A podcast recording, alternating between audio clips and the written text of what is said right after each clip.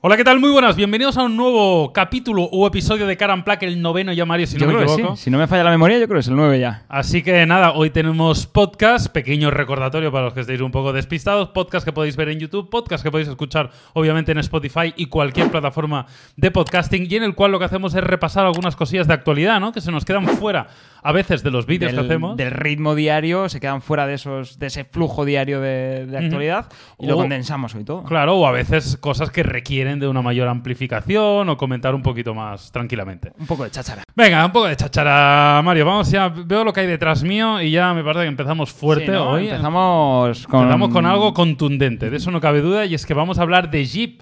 Y es que ya estuviste. ah, ah, mira, antes de empezar con la noticia, cuéntame porque hace poco estuviste en una presentación de Jeep aquí en Madrid. Eso es. Eh, bueno, no es eh, lo que hoy os vamos a hablar del nuevo Wrangler híbrido, que no es ninguna sorpresa, porque de hecho hace unos días ya os conté que iba a haber un Wrangler híbrido. Sí. Y como dice Jaume, hace unos días tuvimos presentación aquí en Madrid de es, los primeros modelos híbridos de la gama Jeep que llegaban. Estuve conduciendo el Jeep Compass híbrido y estuve conduciendo el Jeep eh, Renegade híbrido. 4 por E, ¿no? Era la Eso es, nomenclatura eso que utilizaba. La nueva denominación que vamos a ver a partir de ahora en todos los coches de Jeep. Todos los coches de Jeep van a tener una versión electrificada y vamos a ver ese 4xE haciendo alusión a la tracción total y a la electrificación. Bueno, pues hoy no vamos a hablar del Compass, hoy vamos a hablar del, del Wrangler porque de, llega la, una. de la bestia que tenemos aquí De la, de la bestia, la verdad que es, es un coche que a mí particularmente me llama mucho la atención, ¿no? Porque es un coche que estéticamente tiene como algo de personalidad que yo creo que hay pocos coches que le dan competencia, ¿no? Tiene, tiene- un aura. Ya, totalmente de acuerdo. No, no, Claro. es, es, eh, piensas cuando lo ves, piensas en América, piensas en California, piensas en Malibú,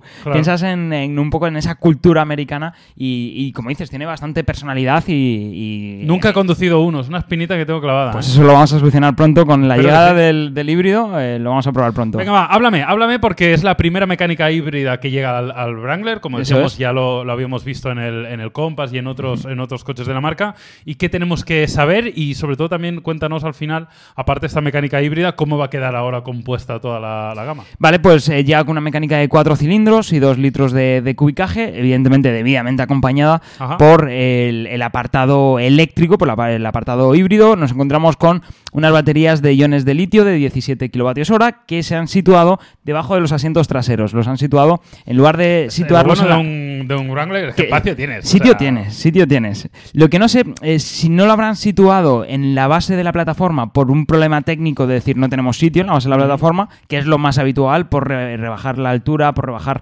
eh, eh, perdón, el- la masa, la distribución de pesos, eh, y lo han situado ahí más por un tema de seguridad de cara a hacer todo terreno. Yo creo que van por ahí los tiros, en plan, como va a ser un mm, coche Para que no se lleve un golpe ahí. Claro, yo creo que lo han situado en un punto más alto, que dinámicamente va a ser peor, pero a cambio es más seguro de cara a pues, una conducción auténtica eh, todoterreno, Hombre, como al final es. este coche está claro que incluso dentro de la, es el más todoterreno, el más para hacer Justo. el cafre, para llevar al monte y para, para escalar por rocas casi, ¿no? Ahí O sea, está, no, no, 100%. Es un coche con muchas capacidades off-road, de los más capaces del, del mercado, y evidentemente, pues eh, quizás van por ahí los tiros de, de la distribución de las baterías. Oye, eh, coméntame porque veo que lleva dos motores eléctricos. Eso es. Eh, ¿qué, qué hace cada uno? Bueno, pues eh, lo que nos lo que todavía no nos han dado demasiados detalles al respecto, pero sí que tenemos uno como generador, ¿vale? Y otro que está situado más cercano a la transmisión. No nos han dado detalles de cuál es eh, cuándo entra en juego uno, cuándo Vale. entra en juego otro, pero sí que nos han dicho que va a tener una autonomía de unos 40 kilómetros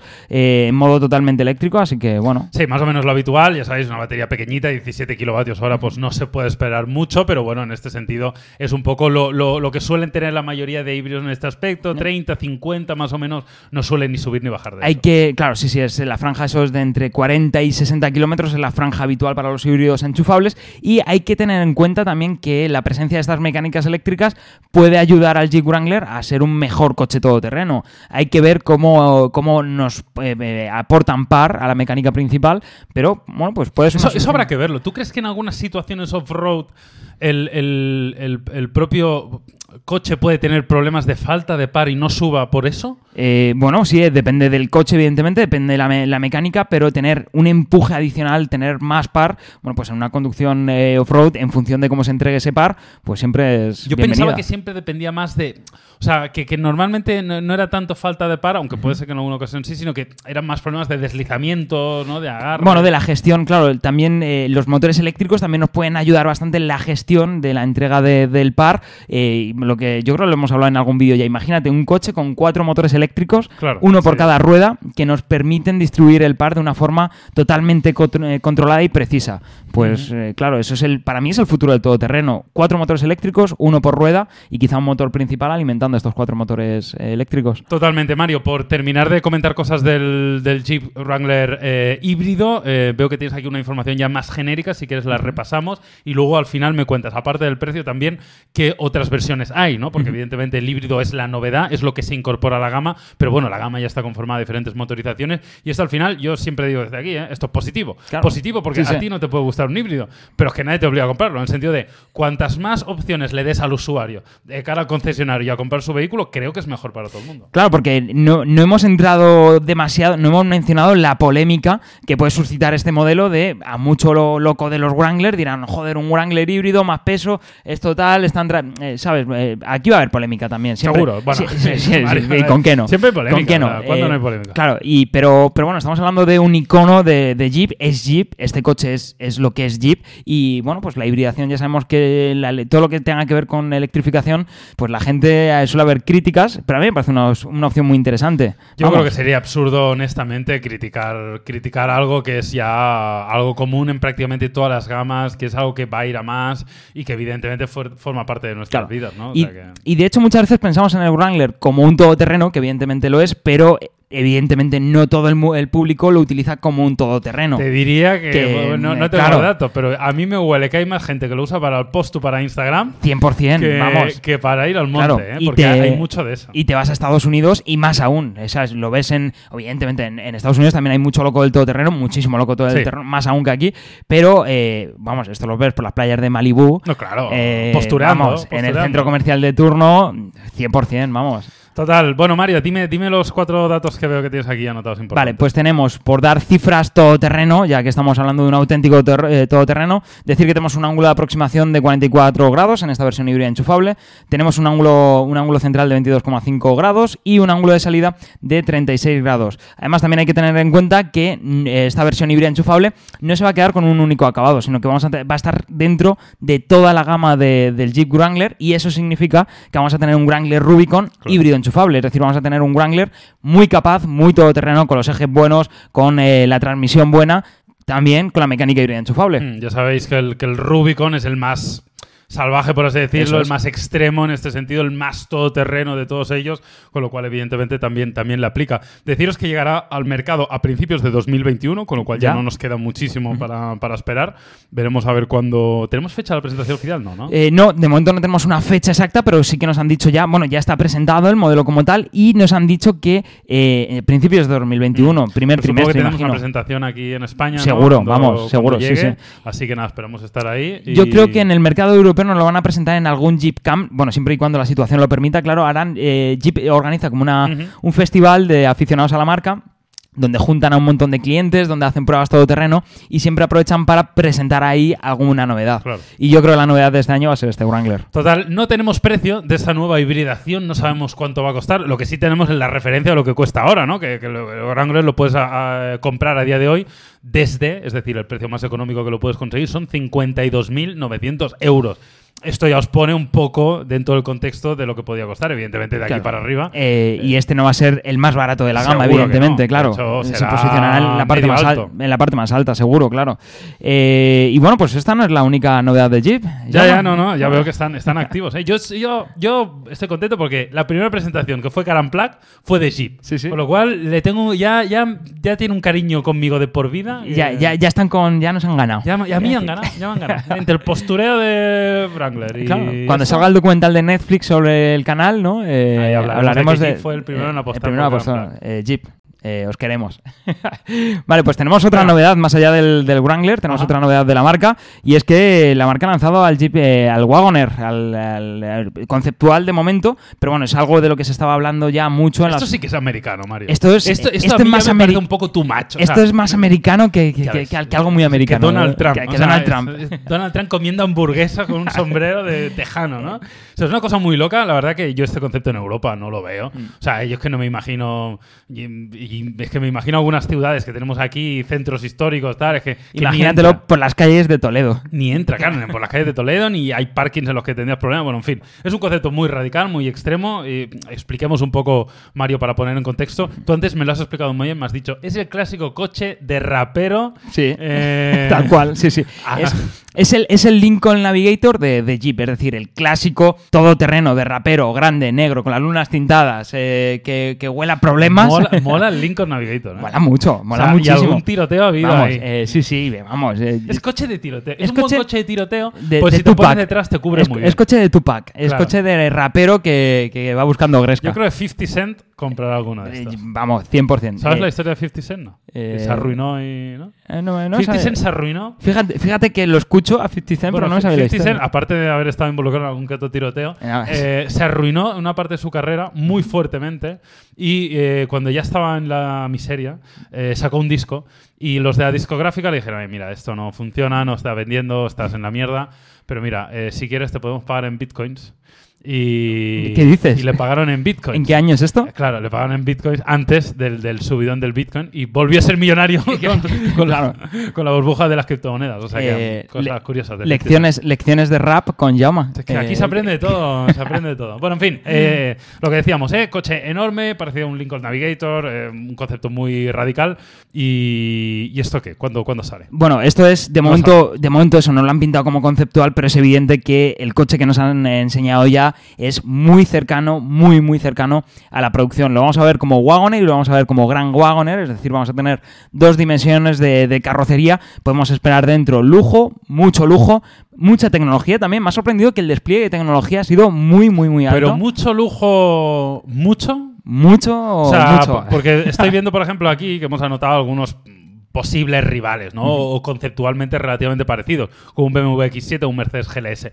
¿Tú crees que a ese nivel de lujo? A ese nivel de lujo. ¿De sí, sí. Por lo que hemos visto ya. O sea, a, eh, mí, a mí, claro, o sea, yo desde, desde mi postura mm, más, más anexa, por así decirlo, me sorprende que un Jeep se pueda comparar a nivel de lujo a un Mercedes GLS. Pues todo apunta a que sí, y no solo eso, sino que pretende ir un paso más allá, por ejemplo, en tecnología. De hecho, ya hemos visto un despliegue de, de tecnología que la marca nos hablaba hasta siete pantallas en el interior, Ojo. con eh, una instrumentación totalmente digital, con una doble pantalla para el sistema multimedia, para la parte central del salpicadero, y luego ya hemos visto también por ahí una pantalla para el acompañante, e imagino que en las filas posteriores pues nos encontraremos el resto de pantallas, en la- las otras eh, Unas pan- filas posteriores que en este caso puede albergar hasta siete personas, siete Eso es. plazas puede tener, con lo Justo. cual un dato también que tenéis que tener. También habrá una versión híbrida de, de esta versión, de este gran eh, Wagon. Wagoner. Y nada, un poco más que comentar. Mario, si quieres pasamos ya... Sí, siguiente, tema. cámbiame- quiero que me cambies la Venga, tele. Mientras eh, yo lo voy y contesto, tú cambias la tele. Ahí, eh, Venga, vamos, que sepáis que la tele recta no va a estar nunca. O sea, no esperéis que la tele esté recta. Te- Tenemos que hacer algo con esto, ¿eh? Yo, sobre todo porque creo que el cable de arriba en El algún, cable de arriba le en algún dos, momento dos telediarios. Sí. Pero bueno, algún día lo arreglaremos, que tuvimos un pequeño problema, cosa, cosa del directo. Venga, vamos a hablar de Peugeot. Ya hemos hablado esta semana de Peugeot, de hecho os dejo una tarjetita por aquí o por ahí, en la cual hablamos de, del 3008, ¿verdad? Justo, el lavado de cara para el subcompacto de Peugeot, un lavado de cara además bastante potente. A ti te moló, también me escribiste cuando, cuando lo viste, te, te había molado bastante. A mí me gustó bastante. Creo que los nuevos Peugeot tienen mucha personalidad. Creo que Peugeot está haciendo cosas relativamente atrevidas. Entiendo perfectamente que hay gente que lo horrorice y me parece bien que sí, así sea. es polarizador. Pero a mí me parece que tienen mucha personalidad y a mí el lavado de cara me gustó. Y a mí el interior me gusta y me parece que Peugeot está yendo por el buen camino. Mi Te- punto de vista. Totalmente de acuerdo. A mí ese frontal me parece un frontal de los eh, frontales con más personalidad que nos encontramos ya no solo en el segmento, sino en el, en el mercado. Han apostado por una parrilla muy innovadora, una parrilla sin marcos, una parrilla que yo creo que en la historia del automóvil nunca ha existido una parrilla eh, sin marcos, porque siempre ha sido algo tradicional de enmarcarlo desde el inicio, Raro, de la, sí, sí. desde el inicio de la automoción y ahora tenemos una parrilla sin marco que se extiende por debajo de las, de las ópticas, ópticas que también son nuevas. Y bueno, pues básicamente en el 5008 tenemos lo que ya habíamos visto en el 3008. Esas nuevas parrillas, esas nuevas ópticas. eh, tenemos también, por supuesto, los cambios en el interior que, que mencionabas. Tenemos el principal cambio del interior, que es más allá de los acabados nuevos, una nueva gran pantalla para, para el salpicadero de 10 pulgadas. Sí, eh, en este caso deciros también que hay versiones de 5 y 7 plazas, algo que te- em, ojo porque aquí pone instrumentación 12.3 pulgadas. Claro, esa es la instrumentación. Ah, amigo. La nueva Vale, instrumentación. vale, vale. La pantalla principal son 10 Efectivamente. pulgadas. Entonces tienen estos dos paneles, 12,3 y 10 es. pulgadas para la pantalla multimedia, 5 y 7 plazas. Luego deciros que tenemos eh, la misma gama de motores, ¿no? En este sentido no, no hay No cambios, novedad. es un cambio estético básicamente. Recordad que tenemos motores 1.2 PureTech de 130 caballos, 1.6 PureTech de 180 caballos y luego el 1.5 Blue HDI de 130 y el 2.0 Blue HDI de 180. Bueno, una gama bastante amplia. Sí, sí, sí. En, en el 3008 se simplificó algo la gama. eh, a cambio nos ofrecía hibri- eh, versiones híbridas enchufables, que el 5008 no tiene estas versiones híbridas enchufables, pero sí que tiene una gama convencional más amplia que la del 3008. Sí, pues yo voy a decir que me, me sorprendió, so- solo por hilar, ya sé que no tiene nada que ver con este modelo, pero me sorprendió bastante el nivel de refinamiento cuando probé el, el 508 híbrido. Sí, ¿eh? El nivel de, de refinamiento, de, de- prácticamente de confort de marcha, de, Muy bueno. de, de- de- de, no sé, de estar muy bien aislado. O sea, tuvo una, una percepción de premium que en ese momento a mí me sorprendió. Probablemente también el hecho de la hibridación ayudó a eso, ¿no? Claro, el hecho más silencio, claro, más- silencio. Pero, pero a mí, honestamente, me, me sorprendió positivamente cuando probé el 508 híbrido porque me dio una sensación de, de- de refinamiento en general de todo más, más parecido a coches alemanes que todos conocemos. A mí es que el 508 me parece un productazo, me parece una de las berlinas más interesantes que hay en su segmento. Ágil, bonito. Hablábamos antes de personalidad y vaya con la personalidad del 508. ¿eh? Ventanillas sin marco, esa estética medio deportiva, elegante, diferente. Es eh, Para mí el 508 me encanta. Y estamos hablando aquí del 508 que... Bueno, eh, como, ¿Por qué no? está bien, Mario. El podcast, el podcast admite eso. Se puede hablar un poco de lo que, pues de, de que 50 Cent ha recuperado su patrimonio por las criptomonedas. Aquí vale todo. Aquí vale todo. Pero bueno, yo creo que ya está, ¿no? ¿Algo más como, decir? como apunte decir que actualmente el 5008 solo se, veía en- solo se vendía en versión GT Line con el motor PureTech, es decir, un, 500 un 5008 bastante equipado, con el motor PureTech de 130 caballos con un precio de partida de 33.000 euros, ¿vale? Vale. Por ir teniendo una referencia de precio, es decir, un 5008 bien equipado con 130 caballos, 33.000 euros. Vale, bueno, pues nada, señores. eh, como veis, pequeñas renovaciones, es época también de muchos facelifts, estamos viendo últimamente.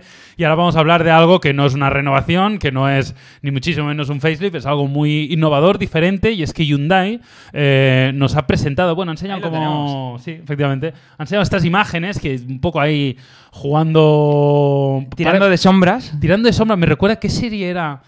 Juego de Tronos, ahora no recuerdo, había una serie que hubo un capítulo que fue muy polémico porque era muy oscuro y no se veía una mierda, literalmente. Sí, sí, juraría que era Juego de Tronos y, y es que la verdad es que el capítulo era oscuro de narices, obviamente el director lo, lo haría a y propósito. todo el mundo subiendo el brillo en la pantalla de la Claro, televisión. pero, ¿no? pero es verdad que había momentos que era ligeramente incómodo, porque realmente es que no, no, no llegabas a apreciar lo que est- estaba sucediendo. ¿Sabes que a mí me pasó en un videojuego con la PlayStation 1? El, bueno, ya estamos en el Warzone. El de. No, no, no era. En aquella. Ese era el de la amenaza fantasma, yo creo, de Star Wars. Que había una, había una pantalla que no lograba pasarme porque me caía siempre en un lado hasta que subí el brillo de la televisión. Uh, buenísimo. y me di cuenta que ahí había. Claro, que ahí Claro, te caías. Claro, claro, es que esos detalles hay que tenerlos en cuenta. Bueno, pues los señores de Hyundai no han tenido en cuenta este tema y nos lo han enseñado ahí un poco oscurecido, pero estamos viendo algo que a pesar de lo que alguien pueda pensar ahora mismo viendo, no es un concept Efectivamente, esa es- ese es el principal mensaje que os queremos dejar hoy con este adelanto del nuevo Hyundai Tucson. Eh, todavía nos han enseñado muy poquito, nos han enseñado un par de imágenes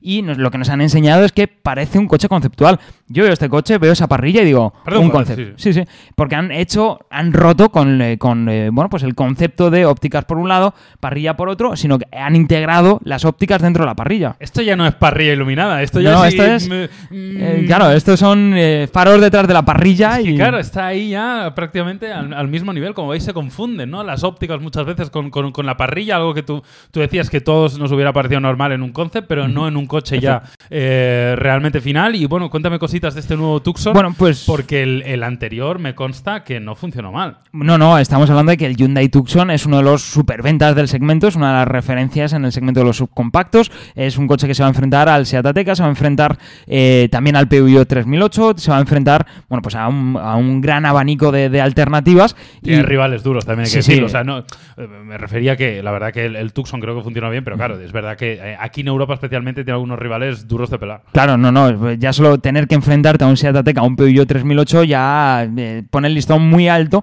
y lo que estamos viendo es que va a apostar por un lenguaje muy rompedor, por una estética muy rompedora para diferenciarse de estos, de estos modelos y ahí todo apunta que el Hyundai Tucson se va a convertir en el coche más innovador del segmento en- cuando llegue. Sí, deciros que tenemos en el interior una gran pantalla, algo que, bueno, a- a- cada vez es menos novedad, pero bueno, hay que decirlo porque sí que es verdad que es novedad con respecto a generaciones anteriores, aunque los días que corren, pues bueno, esta es un poco la tendencia. Instrumentación, obviamente, totalmente digital, un volante un poco peculiar. Es lo que te iba a decir, sí, que en, en el interior, más allá de ese despliegue tecnológico, y también el interior eh, sigue esa estética de conceptual, parece un coche conceptual muy moderno, con todo el, el túnel central, con esa pantalla y demás. Luego nos han puesto un, vo- un volante que ¿Podemos, ¿Podemos decir que peculiar es igual a f- el eufemismo de feo? No, eh, lo hubiera llamado simpático. Simpático, Eh, ¿no? Es como el, el volante No, no, es- simpático. peculiar familia. por el hecho de que parece que estamos viendo un coche conceptual en un segmento muy masivo, es decir, no, no se han aplicado un lenguaje conceptual en un coche de nicho, que podría ser más lógico, sino que es un coche de gran volumen que va a, va a apostar por una estética muy innovadora, tanto en el exterior como en el interior. ¿Pero te parece bonito el volante? A mí me ha gustado. A mí es que, eh, a ver, es que a ti te gustan las cosas raras. claro, entonces, eh, si te digo que me ha gustado, te puedes ir haciendo una idea de, De que no va a gustar a casi nadie. de, de que eh, va a haber muchas críticas al respecto. Total, bueno, la verdad que tiene buena pinta, ¿eh? A mí me ha sorprendido muchísimo, la verdad que no, no esperaba algo así. Eh, ¿Sabemos cuándo veremos este nuevo Tucson? De momento no se han dicho detalles. Se ha presentado un poco en el marco, en las fechas en las que deberíamos estar con el Salón de Los Ángeles, eh, pero de momento no han Uh, dicho. Salón de Los Ángeles algún año. Eh, de- A ver si vuelve alguna vez. Ojo, de- Ojo ojo, volver a Los Ángeles. Ojo ¿eh? Los Ángeles. Creo que lo han trasladado a mayo. Back to LA. Creo que ayer, ayer anunciaron que lo, trasla- ¿Ah, lo sí? trasladaban a mayo, así que. ¿Qué tal te viene mayo para ir a Los Ángeles? No me viene mal. Eh, no estaría mal, ¿eh? No me viene mal, la verdad que mm, yo lo veo. Lo veo Yo también, ¿eh? Así que. Bien de hamburguesas en el In and Out. ya, ya, ya. No. Volvemos como dos bolas, como bueno, dos gordos. Bueno, o sea- todo sea por la información, Sí, sí, totalmente. Hay que, hay que cubrirla y hay que cubrirla. Bueno, va. Vamos a hablar de. Vamos a cambiar de tercio y nos vamos a ir para hablar del, del Opel Mocha, porque probablemente ya lo conozcáis muchos de vosotros. Hasta ahora tenemos el Opel Mocha eléctrico, ¿Eh? Ahí lo tenemos. full electric. Eh, bueno, Bonito, ¿eh? ¿Qué, bonito, ¿qué te te lo que te- ¿Qué te parece a ti el Mocha? Me- a mí me gusta, es un diseño mm, un poco agresivo. Sí, creo- deportivo. yo creo que es- honestamente, te voy a decir. Opel no es la marca que despierte mis pasiones. Bien. Pero este Opel Mocha, a mí particularmente, me parece que está razonable. Sí, a mí a día de hoy es el producto que más me gusta dentro de la, de la gama de Opel. Me parece el producto. Ya, ya. ¿sabes? Es- sí, es- Eso es bueno y es, es malo a la lo, vez. lo que habías dicho tú, Ya. pero, pero, Pero bien eh, decorado. sí, es, a, de- a día de hoy es el producto que más eh, me parece más interesante, más innovador, más diferenciado y el que, bueno, pues dentro de que ahora Opel está de- bajo el paraguas de PSA, bueno, pues dentro, dentro del catálogo de PSA me parece una de las opciones más chulas y más interesantes. Pues lo que decíamos, teníamos el, eh, conocíamos el Opel Mocha como un modelo 100% eléctrico, que Eso es. evidentemente pues ahí sigue, pero ahora tenemos este Opel Mocha que viene con, con motores también eh, De combustión. De combustión y bueno, eh, la verdad que es, se me hace un poco raro hablar de esto desde el punto que siempre es al revés. Claro. O sea, siempre te dicen, no, tenemos este modelo con motores de combustión y ahora llega el eléctrico o el híbrido. Aquí ha pasado al revés. ¿Esto tú sabes a qué se debe? Bueno, yo creo que es un poco por romper, ¿sabes? Por haber lanzado, eh, por comunicarlo como algo rompedor, ¿sabes? Sí que hemos, hemos Vamos tenido... a contracorriente. Claro, en plan de por hemos tenido meses atrás eh, comunicados de Peugeot, eh, Pe- perdón, de, de Opel constantemente enseñando, estaba con lo de PSA en la cabeza y he dicho Peugeot, mensajes de Opel a un Opel Mocha eh, camuflado, contándonos lo que iba a ser eléctrico. De hecho, al principio pensábamos la mayoría que iba a ser un coche solo eléctrico, que no iba a tener motores de combustión. Claro, sí, sí, yo, yo lo pensaba, la verdad, o sea, no, no, no sabía, me ha pillado un poco por sorpresa. Bueno, en este caso, deciros, cosas que tenéis que saber. Eh, tenemos motores de gasolina 1.2 turbo de 100 caballos, luego tendremos otro 1.2 turbo de 130 y el 1.5 el diésel de 110 caballos. ¿Qué Eso te es. parece? Bueno, pues una gama, son las motorizaciones habituales en el en PSA para este segmento, es decir, tenemos que tener en cuenta que estamos hablando de un Bisub que se va a enfrentar al Ford Puma, por ejemplo, como principal rival. Si tenemos en cuenta sus líneas y demás, Es un piso... ¿Normal o no? el, el chiste, había que hacerlo, había que hacerlo. ya el, el está, normal. el Visun normal. Sí, es. eh, bueno, pues es un, un coche, eso que os digo, eh, lo que os decía, que se me va a enfrentar al Ford Puma como principal eh, alternativa y que dentro del grupo pues comparte plataforma y mecánicas con Peugeot 2008, por ejemplo, con el Opel Corsa. El Ford Puma, no me gustaría a mí enfrentarme al Ford Puma, ¿eh? Eh, Ford Puma pintaba bastante bien. Por eso te lo digo, o sea, no, Sí, no sí. me parece un rival con el que me gustaría batirme en duelo. Bueno, es, es buscar un posicionamiento por encima del de los B-Sub generalistas, por no decir Eh, B-Sub normal, ¿sabes? Eh, los, la gama normal de modelos de B-Sub, eh, bueno, pues Opel ya, claro, es que a ver, a ver cómo le das las vueltas para no decir B-Sub normal y que no, claro, el, el vídeo este ya no lo han puesto, ya no es frem- eh, family friendly, ¿no? Total, ya, nos lo han Joder, desmonetizado, no, no, a- vamos a ganar. adiós al Taycan. Claro. Adiós. Bueno, va a deciros que tenemos instrumentación de hasta 12 pulgadas, sistema multimedia en este caso de 10 pulgadas. Eh, Mola bastante. El conjunto de la instrumentación y de la pantalla lo han puesto todo unido, lo han puesto todo un poco como poco Mercedes. Te iba sí, sí, tal cual. Y mola bastante. La verdad que el ambiente interior del, del Mocha también, Sí, también mola, es bastante mola. A, mí, a mí me gusta la continuidad esta de las pantallas que, que instauró un poco Mercedes o, que, o que tuvo ahí a bien poner, que ahora en el clase S ya hemos visto Claro, que no ya, continúa. ya- Pero bueno, veremos a ver. Y nada, de momento Opel no ha anunciado precios del nuevo Mocha. Eh, ¿Tú qué te imaginas? ¿Qué te viene a la mente, Mario? Yo voy a por unos 20, más o menos. A partir de unos 20.000 eh, hay que tener en A cuenta... partir de 20.000. A partir de 20.000, sí, sí. Tenemos que tener en cuenta que no estamos hablando de un Opel Crossland X, que podría tener un precio inferior a los 20.000, sino que aquí este modelo busca posicionarse un peldaño por encima, con una estética más deportiva, con una estética más cuidada, y bueno, pues pasa un poco ese posicionamiento del Ford Puma con el eh, Ford EcoSport, que va un escalón por encima, sin llegar a los precios de un, eh, un C-Sub, quedándose muy cerca, pero sin llegar a los precios Y de un fecha todavía no sabemos cuándo estarán. ¿no? Imagino que esto no tardará mucho, Vale. es decir, esto para principios de 2021 tiene que estar ya en los concesionarios. Muy bien, Mario, vamos a continuar con una noticia curiosa y que nos ha llamado la atención esta semana, y es que Audi ha tenido que dejarle 400 trabajadores a Porsche para producir el Taycan. Y es que, bueno, parece ser que Porsche no, no, no tiene suficientes empleados, le ha, sobrevenido ahí una cantidad de curro enorme y no, no les daban la planta de Zuffenhausen. Eh, ¿Cómo habrá sido ese momento de, oye, oye Audi, eh, déjame Claro, 400 claro, déjame trabajadores? eh, una llamada. Claro, y, mándame oye, 400. Llámale tú, que a mí me da palo, que ya le pedí 200 la semana pasada. Venga, va, yo le llamo. eh. Claro. Los que estén haciendo la 1 que vengan, todos a cor- corriendo. pues algo así. Y es que, bueno, parece ser que la demanda del Taycan es, es muy, muy alta. En la planta, como decía, de Zuffenhausen, pues, pues se han quedado cortos y han pedido estos 400 trabajadores. Obviamente, ya sabéis que, que Audi y Porsche forman parte del grupo Volkswagen, con lo cual de ahí también, obviamente, las sinergias. Y yo creo que esto son muy buenas noticias. Claro, Yo creo luego. que esto es una noticia maravillosa para Porsche y, bueno, para el grupo Volkswagen también y para todo el mundo. Y, y significa que el Taycan ha, funcionado, ha calado. Sí, sí, eso, no me extraña eso es que lo han visto en nuestros Instagram. Claro, Ya eso va, lo han visto ahí, han que dicho- Topes de Gama ha subido un vídeo, que Claro, Mario claro. lo ha probado, y es que se han, se han calentado el morro. Como para no calentarse. Pues sí. Vamos, a día de hoy es el eléctrico. eh, me- bueno, iba a decir el eléctrico más interesante, pero no. Ya dije el otro día en un vídeo que el Seat Mii eléctrico era, el, más- era el coche eléctrico. que elegir entre el Mi y el Taycan igual. Claro, a ver, a, mí, a igualdad de precio, por 12.300 euros, eh, claro. Y, y con la, y con el precio actual igual también. Claro, eh, a ver, Sí, sí. sí, pero, pero bueno, es como dice Jaume, muy buenas noticias para, para Porsche y yo creo para la industria del automóvil que ha visto también un Sí. poco de, de- de luz en esta nueva era de la electrificación, viendo que un producto como el Taycan, eh, bueno, pues puede, tener, puede llegar a tener problemas de, de producción por la alta demanda. ¿Qué habrá pensado Elon Musk cuando ha leído esta noticia? ¿Se habrá cabreado? Eh, ¿Se uf, habrá ido a Twitter a echar... Eh, claro, ahora, o sea, vamos. "Chaval, yo no tengo a quien pedirle 400 empleados. Claro, efectivamente. Esto es injusto. Esto, bueno, sabes que sabes que Tesla vende emisiones, vende sus emisiones cero, las vende, No sabía. las comercializa para que otras eh, firmas de automóviles las compren y así rebajar su mix de emisiones y Uh, no pagar multas. Muy bien, muy bien. Muy bien. El- Qué curioso. el anote de Tesla. Qué curioso. Pues nada, simplemente eso. Como decimos, son, creo que son muy buenas noticias. Para poner un poco en contexto al Taycan, eh, en este caso el Taycan más económico, el Taycan base, el Taycan 4S de 570 caballos, que tiene una autonomía que debería superar los 400 kilómetros, cuesta 109 euros, con lo cual estamos hablando de un coche caro, premium, y que tenga esta demanda, Y que, se tengan que mudar estos 400 empleados a, la fábrica para poder dar acceso a todo este producto, pues significa que la gente lo está demandando. Claro, es, es como tú dices, es un producto caro, es un coche caro, es un coche de cierto nicho, pero, pero bueno, ya hemos visto que por lo que nos ofrece ese precio, que sí, que es un precio más de 100.000 euros, es mucho dinero. Pero si tenemos en cuenta lo que nos ofrece... Yo y he si tenido te- noches que me he gastado casi eso. ¿eh? Eh, una noche claro, tonta. una noche en el ocho y medio. Una noche tonta, dos copas, una cena Claro. y tal, se me han ido 100.000 Claro. euros a mí también. ¿eh? Si es que Madrid está muy caro. bueno, va, para, para dar un poco el, el contrapunto, vamos a terminar con dos noticias.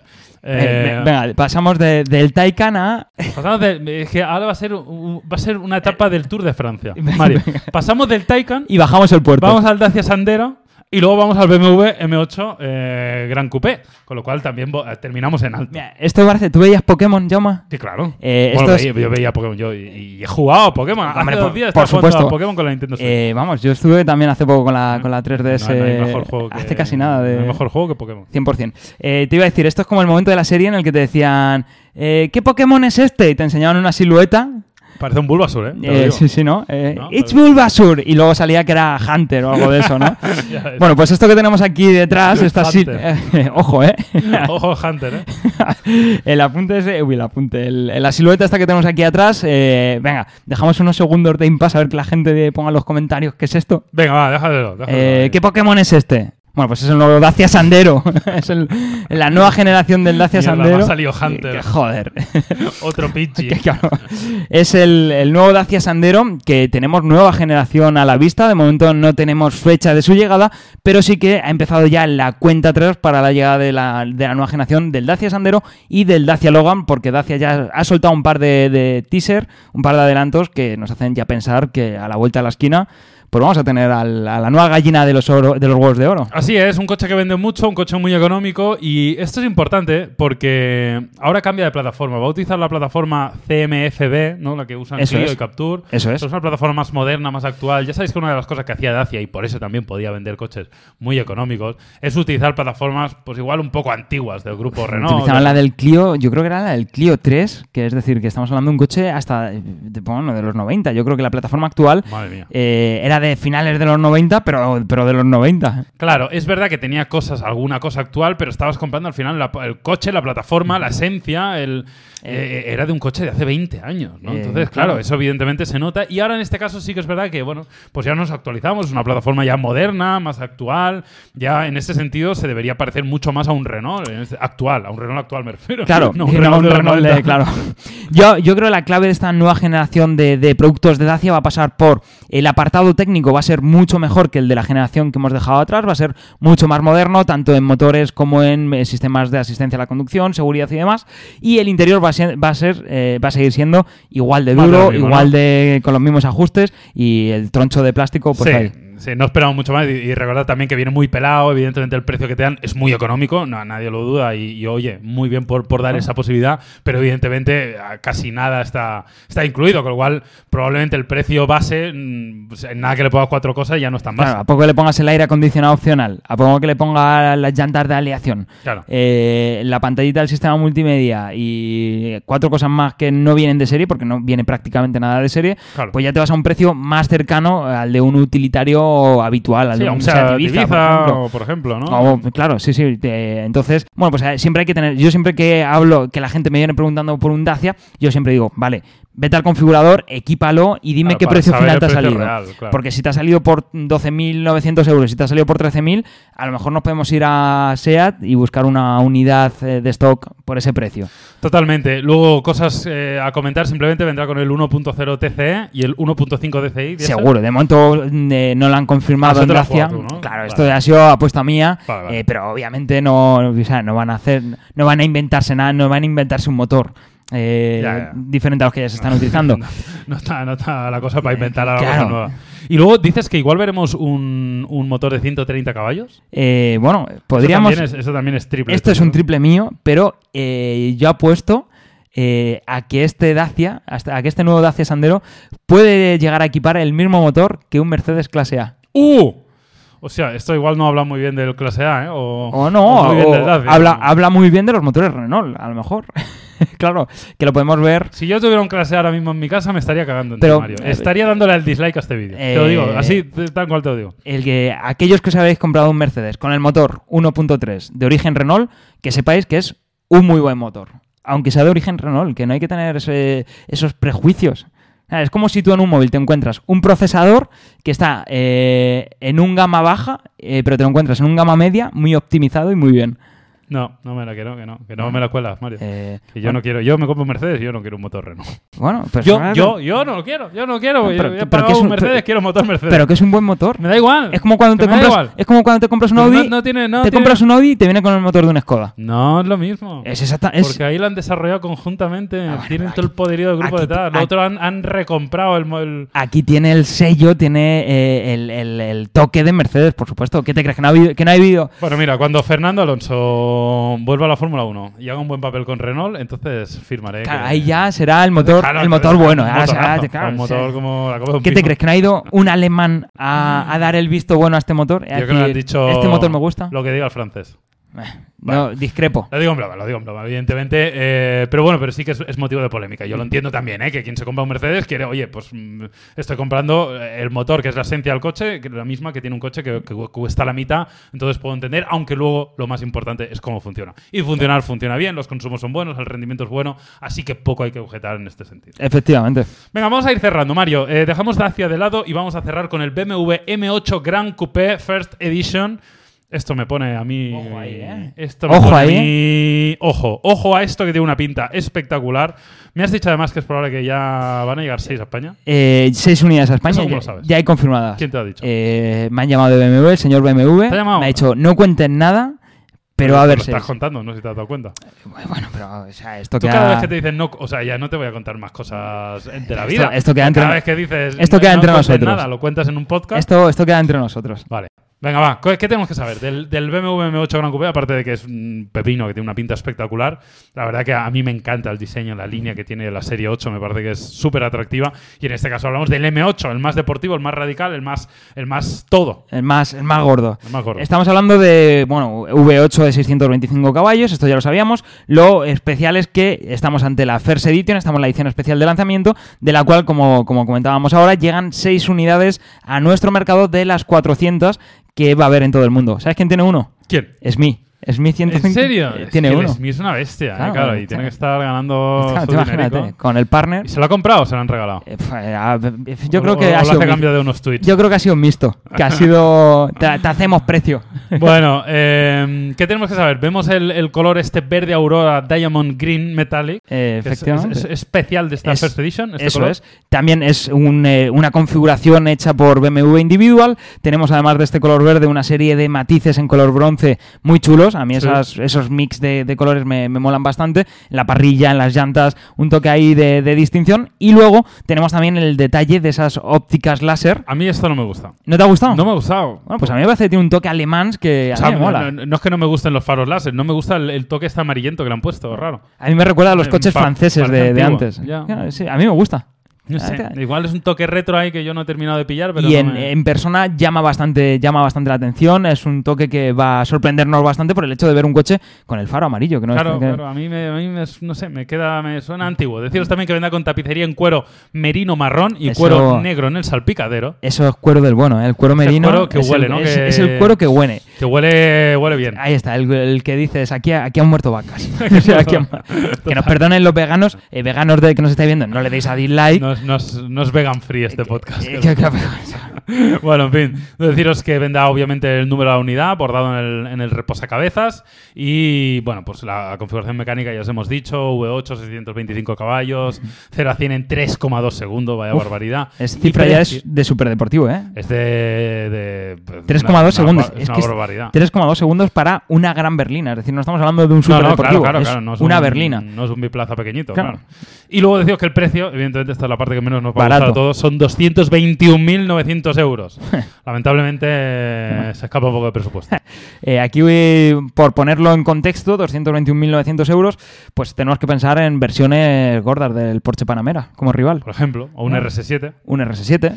Sí. Bueno, la verdad que hombre, el Eh, precio peso- es, es alto, ¿eh? Es claro, alto sí, porque sí. sí, que mm, bueno, en fin, pero vamos, es un coche espectacular y tiene una pinta increíble. Ojalá algún Eh, día es- lo podamos probar. es el- el- Te lo digo, ¿eh? Vamos. Ojalá algún día, Yo- guiño, guiño, haz una llamada, lo podamos probar. Yo, yo creo que una de estas seis unidades la vamos a probar. ¿En serio? En serio. ¿La vamos a meter aquí, aquí en el plató de Yo creo que, eh, yo creo que ¿Lo sube- podríamos, ¿no? subiremos por la Imagínate. escalera? A pulso. A pulso. Que estamos muy fuertes, Vamos, eh, Desde que hace CrossFit Mario se cree aquí Vamos. que- bueno, en fin, em, cerramos ya, no tenemos Sí, nada ya más. no hay, ya no hay ningún tema ¿Algo más más. que quieres comentar a la gente, a la audiencia? Eh, ¿Quieres comentar algo sobre tu corte de pelo? sí, eh, eh, lo sé, eh, tengo que cortarme el pelo eh, los últimos vídeos, pero es que mi peluquero está de vacaciones y yo soy hombre fiel de tengo mi peluquero y no voy a otro, no voy a ir a otro peluquero. Me parece muy bien. Así que un, un saludo a mi peluquero desde aquí.